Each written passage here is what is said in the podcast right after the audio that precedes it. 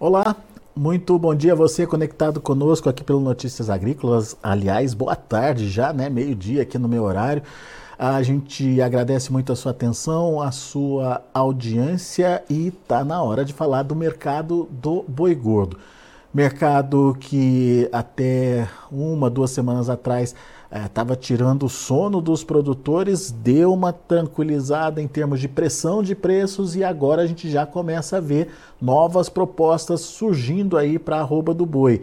Mas qual é o fôlego que essa tendência de alta teria aí ah, para se consolidar e avançar, enfim, o que, que a gente precisa entender ah, sobre o mercado do boi daqui para frente. Vamos perguntar para quem entende, vamos lá para Radar Investimentos, onde está o meu amigo Douglas Coelho. Seja bem-vindo, Douglas. Obrigado mais uma vez por estar aqui com a gente.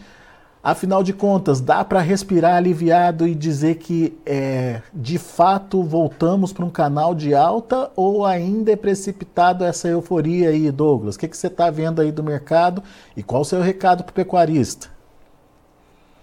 Muito boa tarde, meu amigo Alexander. Muito boa tarde a todos os amigos do Notícias Agrícolas. É sempre um prazer falar com vocês. Exatamente, nos últimos nas últimas semanas, nos últimos meses, a gente via que havia uma volatilidade muito grande, né? Então, em uma semana o preço estava mais alto, outro mais baixo, na outra mais baixo, outro mais alto e vice-versa, né? E não foi isso que a gente viu nas últimas duas, três semanas. O que, que eu quero dizer com isso? Que nas últimas duas semanas estava é, mais difícil de comprar abaixo de 240, né? Na última semana pouco mais difícil de comprar abaixo de 245. E hoje a pedida, né, ou seja, o, o preço que os pecuaristas estão indo mais para a indústria conversar, houve negócios pontuais, claro que com aquele animal é, que é bem mais acabado, está próximo da indústria, mas é fato que os 250 à vista em São Paulo está ganhando força. Então é um movimento sustentável e contínuo, né? Então a arroba mostra força sim, nas últimas duas, três semanas. Tudo indica que a gente está saindo no momento de safra por uma fase de transição para entre safra, né? Então a gente via topos e fundos, né, bem é, distintos, né, um movimento de volatilidade, os preços caindo e subindo sem alguma tendência definida, mas nas últimas duas, três semanas esse movimento está ascendente. Então, possivelmente a gente está correndo agora para um momento de entre safra, onde os preços podem ganhar um pouco mais de tração. Boa, Douglas. E essa tração ela viria basicamente da redução de oferta, Douglas. Sim, pelo lado da demanda, a gente não tem tido tanta mudança. Né? Demanda interna continua relativamente estável, os preços da carne atacado caíram, sim, mesmo que ligeiramente nas últimas semanas. A renda disponível da população não cresceu tanto, mas isso estimula o consumo. O, olhando para as exportações, o desempenho de junho foi bem mais favorável quando a gente olha para maio e abril. Possivelmente a gente vai ter um desempenho mês contra mês melhor e ano contra ano melhor também quando a gente olha para o volume. Então isso ajuda a enxugar os estoques do mercado interno. Agora, olhando para a oferta, sim, a gente via uma pressão forte, principalmente nas áreas é, fortes em crias, é, Goiás, Tocantins, Mato Grosso do Sul, essa pressão de, de, de venda de animais, principalmente de fêmeas, tem ficado mais amena, né? E isso faz com que o pecuarista se sinta mais confiante em pedir preços maiores também. Uma vez que as escalas de abate já estiveram mais folgadas e hoje giram próximas ao redor aí de quatro dias, por parte das indústrias aqui em São Paulo, buscando preencher as operações nos dias 3 e 4, que é o começo de julho ainda. Então, caso essa situação é, de escala continue relativamente apertada frente ao que a gente viu nas últimas semanas, pode gerar alguma competição por matéria-prima, aí que esses 250 ganhariam mais corpo. Analisando então a oferta, boi de pasto aparentemente já chegou ao fim, ou pelo menos a, a situação é, de oferta excessiva que a gente viu já, é, foi, já foi superada. E boi de confinamento, Douglas, como é que você analisa o confinamento aí? Será que pode ter alguma surpresa? É, talvez seja prematuro para falar, mas a nossa visão aqui, discutindo entre os sócios da Radar Investimentos, discutindo com pecuaristas que são bem ativos, é, frigoríficos, boitéis, né? Todo, todo, todos os elos do, do, setor produtivo, a gente viu que esse frio ajuda a passar uma régua no boi de pasto, né? Ou seja, se tinha alguma coisinha, o frio acaba desovando um, pouco mais. Isso aconteceu aí há duas, há uma semana, foi mais contundente, as temperaturas estão voltando à, à normalidade nessa semana, na próxima semana e na outra. E olhando para o confinamento, é, o primeiro semestre de 2023 foi um período muito adverso, né? bem adverso para a indústria frigorífica, porque a gente estava é, teve algum estímulo de consumo, falou, agora a China voltou, tal, tudo mais, no começo do ano, os preços ganharam uma atração boa, é, havia boa parte dos pecuaristas ainda não, não havia travado, tal, tudo mais, e aconteceu aquela, aquele fato lastimável que foi a, o evento da, da, da, vaca louca típica, né, no meio do carnaval. Pois é. E de fevereiro, março, abril, a gente viu uma derrameira forte nos preços, não só boi, mas no milho. Isso prejudica o setor como um todo. Né? Muitas vezes o pecuarista também é um agricultor. Isso é, corrompe né, a, a, capacidade dele gerar um caixa rápido ali, ou se ele vai ter que vender tudo rápido de uma vez, o financeiro ali é menor. Então, isso deixou o primeiro semestre de 2023 prejudicado e também fez ele pisar menos no acelerador quando a gente olha para o confinamento. Isso gera incerteza, principalmente no primeiro giro de confinamento.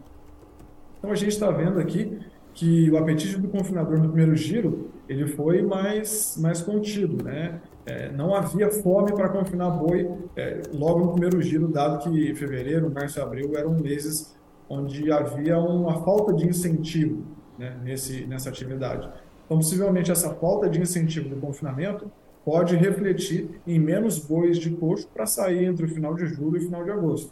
Então, olhando para essa dinâmica, possivelmente o, o comecinho do primeiro semestre de 2023 pode é, sentir mais sinais dessa entre safra que a gente está vivendo no momento de transição agora, de safra para entre safra, talvez esses sinais de entre safra fiquem mais claros entre julho e agosto, na nossa opinião.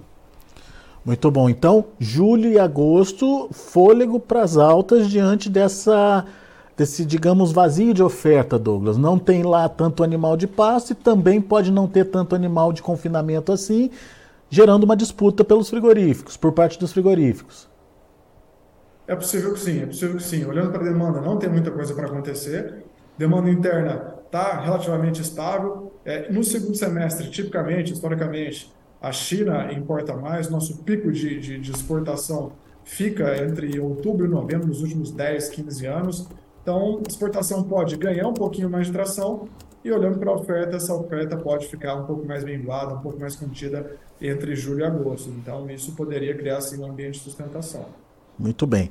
Uh, você já falou um pouquinho do mercado interno, mas vamos entender como é que está essa situação, Douglas. É, tem uh, alguma recuperação nos preços da carne no atacado? Como é que está essa precificação? O que, que vocês estão acompanhando aí na Radar Investimentos? Sim, é uma recuperação contida. Esse movimento já tem sido observado desde meados da semana anterior, continuou nessa semana. É, essa semana praticamente a gente teve alta quase que dia após dia, né, mesmo que ligeira para carne no atacado. A gente vê que a exportação está drenando boa parte do produto, né, apesar de a gente ter, é, olhando para a exportação, uma queda é, da, da, da, do preço da tonelada em dólares e uma queda do dólar também, que isso traduz em reais por tonelada menor, mas a gente teve um volume exportado em junho satisfatório, deve ser maior em relação a, a abril, deve ser, a maio, deve ser maior também do que junho de 2022. Então isso ajuda a enxugar os estoques no mercado interno quando a gente olha para atacado, né?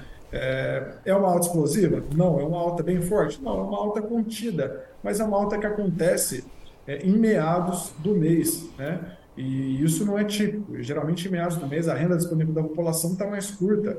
A gente vê preços em depressão, ou até preços é, flat ou, ou, em queda. Não foi o que aconteceu agora em junho. A gente vem, desde meados da semana passada, com preços ganhando sustentação com ligeiras altas, né, como a gente teve nessa semana. Então, isso faz a gente acreditar que, tipicamente, depois de um bom tempo, em junho agora, junho de 2023, a gente pode ter aquela virada sazonal de mês, né, de, de junho para julho, com alguma firmeza maior dos preços da carne do atacado, já que mesmo em meados desse mês houve reação. Então, possível que essa reação deve ser contínua também quando a gente olha para a virada do mês, quando o varejo cria um pouco mais de apetite e compra mais atacado para repor suas gôndolas esperando a chegada dos salários. Legal, esse comportamento atípico de meio de mês pode, de alguma forma, significar uh, uma, um início de mês também de bastante aí, é, busca aí por carnes, enfim, vamos ver como é que vai se comportar uh, essa questão e como isso vai se refletir no preço da carne e, consequentemente, no preço da arroba do boi. Agora, exportação, Douglas, a China, como você bem colocou, é, ela está tá indo bem, está mantendo as exportações, mas não tem é, grandes acréscimos. No máximo, ela tem enxugado a oferta que estava em excesso no mercado. Ela não está com aquele poder de botar preço uh, uh, no mercado mais. Uh, como é que vai ser a partir de agora? Já que a gente sabe que no segundo semestre, mais especificamente no último trimestre, ela costuma dar aquela é, forçada nas compras aí para garantir estoque para o feriado deles no início do ano do próximo ano. Será que esse comportamento vai se repetir, Douglas? É uma ótima pergunta. E quando a gente fala da China, é quase que uma caixa preta, né? É verdade.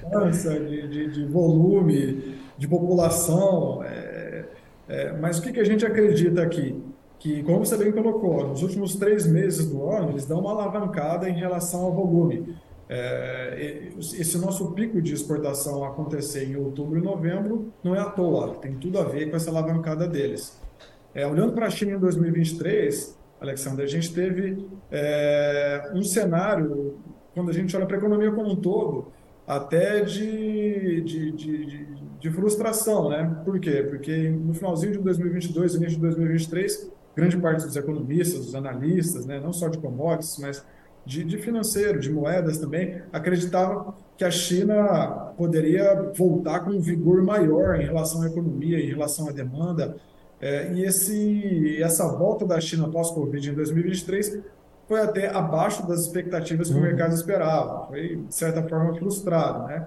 E passado o primeiro semestre, a gente vê que a China deu é, alguma atenção, algum foco maior para o setor de serviços dela. Né? Então, o setor de serviços ficou um pouco mais aquecido, enquanto o setor de commodities não teve é, o aquecimento devido quanto o outro setor teve. Só que a China tem uma meta de crescimento, né, como você bem colocou, ela tem uma meta é, para 2023 e ela alavanca mais no segundo semestre. Então, é possível que, dado essa meta de crescimento dela, dado o que aconteceu no primeiro semestre, a China deve voltar seus olhos mais para o setor de commodities. Não só soft commodities, né, boi, milho, soja, mas também para o hard commodities. Né? A gente olha petróleo, minério. Possivelmente o segundo semestre deve ser um semestre mais é, de demanda quando a gente olha para o país asiático, quando a gente compara com o primeiro semestre de 2023, que acabou frustrando as expectativas de boa parte dos analistas. Né? Até uma notícia recente que a gente viu é, foi que a China habilitou outras plantas frigoríficas, não do Brasil, de outros países, uhum. né, em relação à carne bovina, suína e de frango, mas mostra apetite também por esse tipo de commodity. Né? Então, é, acho que é fome com vontade de comer. A gente tem um ano aqui em que a disponibilidade de fêmeas, de, de animais terminados como um todo, é maior que nos últimos anos. A gente vive, sim, uma fase de ciclo de baixa pecuária é, mas também a China voltando, né, ganhando um pouco mais de tração nesse pós-Covid, pode ser com que ajude a equilibrar isso também. A gente vê todo mundo preocupado, os Estados Unidos, Europa, com alta de juros, enquanto o país asiático está tentando ganhar tração na economia, incentivar mais a economia dela. Então, isso pode casar também e gerar um movimento de sustentação nos últimos meses do ano. Que vem a China às compras, então. Estamos esperando os chineses aqui é, para levar nossa carne, ajudar a enxugar essa oferta e, consequentemente, melhorar o preço é, da arroba. Vamos ver se chega nesse nível, né, Douglas? Exato, exatamente. É, esse mercado é um mercado de dia. China, como a gente comentou, é né, um país grande, extenso, tem mudanças também bruscas, mas, enfim, é, o, o, bonito do mercado é isso, né? As opiniões mudam, cada fator influencia, né? E ainda bem que existem as ferramentas de proteção de preço na B3 para a gente trabalhar mais protegido do que menos protegido e focar no que o pecuarista sabe fazer com excelência, que é produzir boi de qualidade. É isso aí. E essa proteção é importantíssima. Você que ainda não sabe fazer ou que tem receio de, de fazer ou de entender como é que funciona, é, quais são as ferramentas né, que você pode usar. Não é uma ferramenta só, são várias ferramentas, são várias possibilidades, ou até várias combinações de utilização das ferramentas para é, garantir aí o seu sucesso. E uh, empresas como a Radar Investimentos estão aí para te ajudar nesse, é, nesse negócio, principalmente nessa estratégia. E é por isso que a gente bate nessa tecla aqui: não deixe de se proteger, entenda o que pode acontecer com o mercado. É fundamental você ter informação, mas não deixe de operar num, num sistema de proteção aí para evitar contratempos, que sempre pode ter, né, Douglas? Às vezes, no, no, momento que a gente menos espera, aparece aí, como no começo do ano, uma vaca louca que tá, traz toda essa, essa, essa tragédia aí, né, para as negociações, interrompe todo um fluxo é, de, de comercialização que vinha se criando naquele momento, né? Exato, exatamente. A gente costuma comparar, fazer uma metáfora, né? Como um pecuarista que tira uma caminhonete da concessionária. Muitas vezes ele não, ele não tira essa caminhonete sem um seguro, né? Porque ele não sabe o que vai acontecer no próximo quarteirão, no próximo bairro, que ele vai andar com essa caminhonete saindo de lá. Mesma coisa é com, com o mercado do boi. Talvez, talvez não, né? Com certeza com um patrimônio até muito maior que uma caminhonete. A gente não sabe qual é a próxima decisão política, se vai ter uma crise sanitária, se vai ter algum bloqueio comercial, alguma desavença entre dois países é melhor ficar mais protegido do que menos protegido. Boa. Meu amigo, obrigado mais uma vez pela sua participação. Sempre bom te ouvir. Volte sempre. Eu que agradeço pela oportunidade. Contem com todo o time da Radar Investimentos. Um forte abraço. Valeu, um abraço para você. Tá aí Douglas Coelho, Radar Investimentos aqui com a gente, trazendo aí cenários possíveis de precificação da arroba e cenários mais positivos do que a gente viu aí há 10, 15 dias atrás. Vamos ficar atento para é, é, consolidação desse novo cenário que está surgindo aí nesse, nesse, nesse momento. Vamos lá para os preços, vamos ver como estão os negócios lá na B3, de olho na tela, você acompanha comigo. Mercado recuando hoje, junho 251,20, queda de 0,12%, julho 262 reais, queda de 0,57%, agosto 260 reais e 90 centavos, queda de 0,8% e o setembro R$ 261,75, queda de 0,44%. O indicador CPEA é, fechou o dia de ontem a R$ 249,90, ali é, coladinho nos 250, com queda de 1,21%, mas em linha com o que ah, o mercado está dizendo aí em termos de precificação da arroba do boi. Muito bem, são esses os números da arroba uh, do boi, do preço uh, do boi no mercado brasileiro. Mas agora o meu recado é para você também, pecuarista, você que tem uma boa história, pode participar e deve participar da melhor história de um agricultor.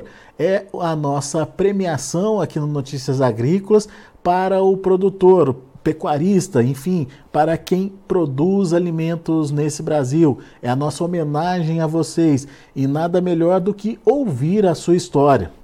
Pode ser uma história engraçada, pode ser uma história bonita, de família, é, uma história que é, mudou a sua vida, tudo isso relacionado ao agronegócio, obviamente. Você tem dois minutinhos para contar essa história para a gente, grava essa história, é, pode ser é, no celular mesmo, na horizontal, manda para a gente e essa história tem que chegar para a gente até o próximo dia 30 de junho. Portanto, tem uma semana para você produzir esse vídeo, é, contar essa história aqui para a gente no Notícias Agrícolas. A gente está esperando. Você, pecuarista, também é nosso convidado a participar e contar a sua história nessa nossa premiação. Nossos patrocinadores também estão esperando pela sua história e a Singenta que é a nossa, uma das nossas patrocinadoras, tem um recadinho para você. Vamos lá, na tela, recado da Singenta. Você já conhece o Acessa Agro? É a plataforma de benefícios da Singenta. Nela você ganha pontos através da compra de produtos da empresa e você troca esse, esses pontos uh, por uh, muitos itens, vários serviços, consultorias. Uh, você tem ferramentas digitais disponibilizadas para você São mais de 3 mil itens que você conhece nesse site aí, ó, que você está vendo na tela, www.acessaagro.com.br. Acessa uh, o, o site, entenda como funciona, enfim, participe aí dessa plataforma de benefícios da Singenta que é o Acessa Agro. Vá agora, portanto, ao Acessa Agro e conheça mais detalhes. Se você é agro, acessa. A gente vai ficando por aqui, agradeço a sua atenção, a sua audiência. Daqui a pouquinho a gente volta com outras informações mais destaques. Continue com a gente.